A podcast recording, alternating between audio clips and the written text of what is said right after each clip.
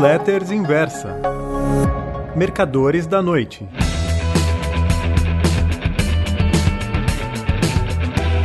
Oi, meus amigos. O título da newsletter Os Mercadores da Noite de hoje é A Única Opção.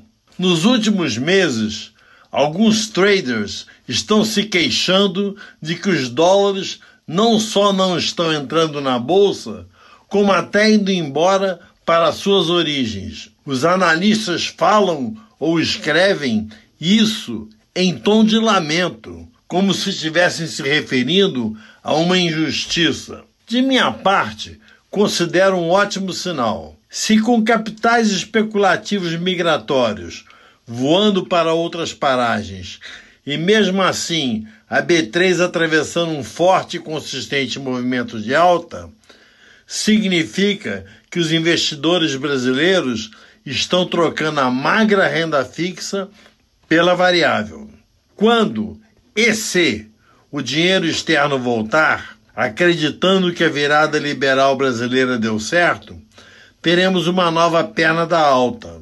Mas mesmo que eles se retraiam, o capital dos brasileiros está impulsionando o mercado, coisa que, por sinal, testemunhei durante anos. No bull market de 1969, 1971, não havia um dólar sequer entrando na bolsa. Era a grana daqui sendo aplicada aqui. Naquela época, a gente nem acompanhava o Dow Jones, muito menos dados estatísticos americanos, como unemployment, trade balance, housing starts building permits e etc. Só quase um quarto de século mais tarde, após a implantação do Plano Real, é que testemunhei dinheiro externo entrando em nosso mercado. Para valer. E mesmo assim, sem ter nada a ver com a Bolsa de Valores. Para se aproveitar do enorme diferencial de taxa de juros entre a Grã-Bretanha e o Brasil, um banco londrino se associou com um daqui. Ambos compraram uma financeira.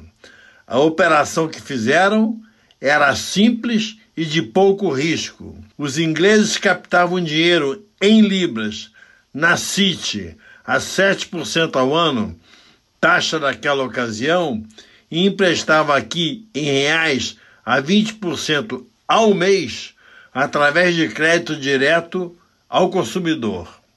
Agora, os consumidores brasileiros de baixa renda, de tanto levar pancada no lombo, estão aprendendo a ser espertos, ou pelo menos menos ingênuos.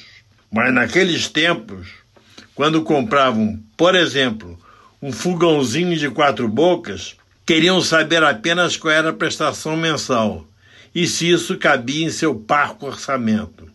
Ninguém calculava os juros, nem o preço final do utensílio.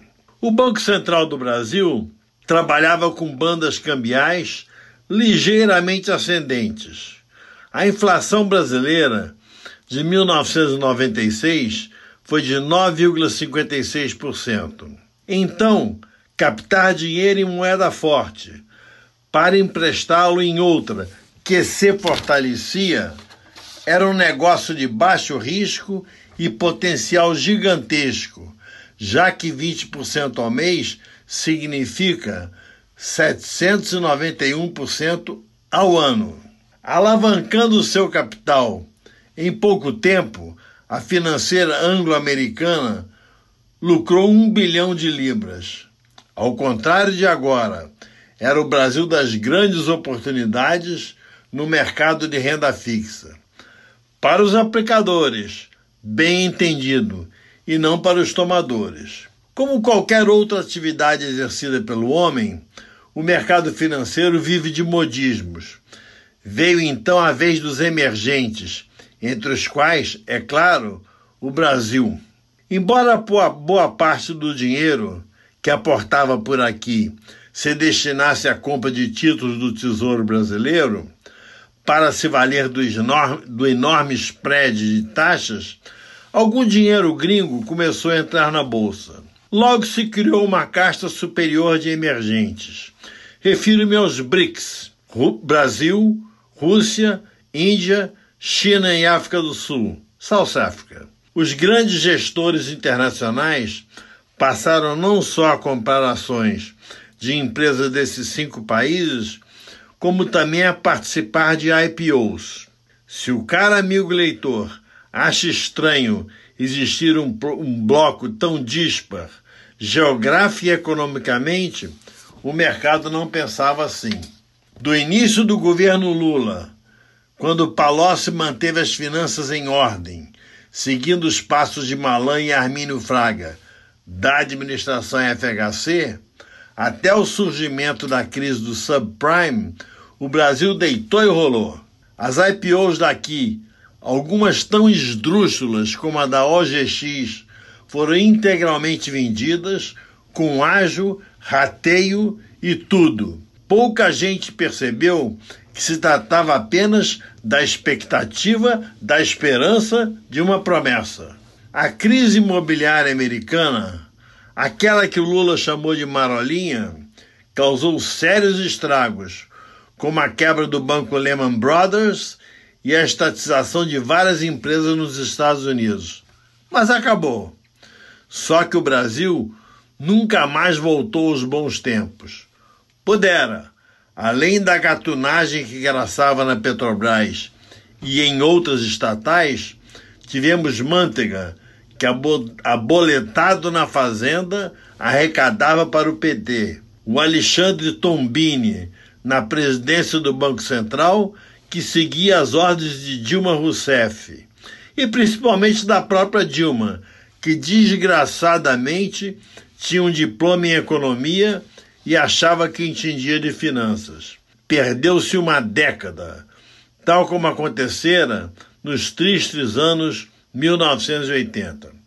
Agora, quem aplica na Bolsa Brasileira são os brasileiros. Considerando-se que ela se encontra em um formidável bull market, apenas com dinheiro daqui e juntando-se isso às reformas estruturais que estão sendo feitas no país, vai acabar atraindo capital de volta. A irrupção de uma crise no lado oeste das Tordesilhas atrapalha, assim como atrapalham os desacertos de nossa política externa. No final, irá preponderar o primeiro mandamento, ups, fundamento, taxas de juros próximas de zero. Isso dará suporte à bolsa. Por fim, tal como aconteceu com o banco inglês, que descobriu que tirar dinheiro da City para financiar fogões no Brasil era um ótimo negócio, a lógica irá prevalecer. Os dólares que saíram vão voltar. Eles também estão com problemas de remuneração de capital, fenômeno esse que parece abranger todo o planeta. Com calma, caro amigo leitor, e se aproveitando dos dips, vá montando a sua carteira de ações, não se, não se esquecendo das IPOs que estão chegando. Algumas poderão ser muito atraentes. Não é apenas questão de uma boa opção de investimentos. Trata-se da única opção. Muito obrigado.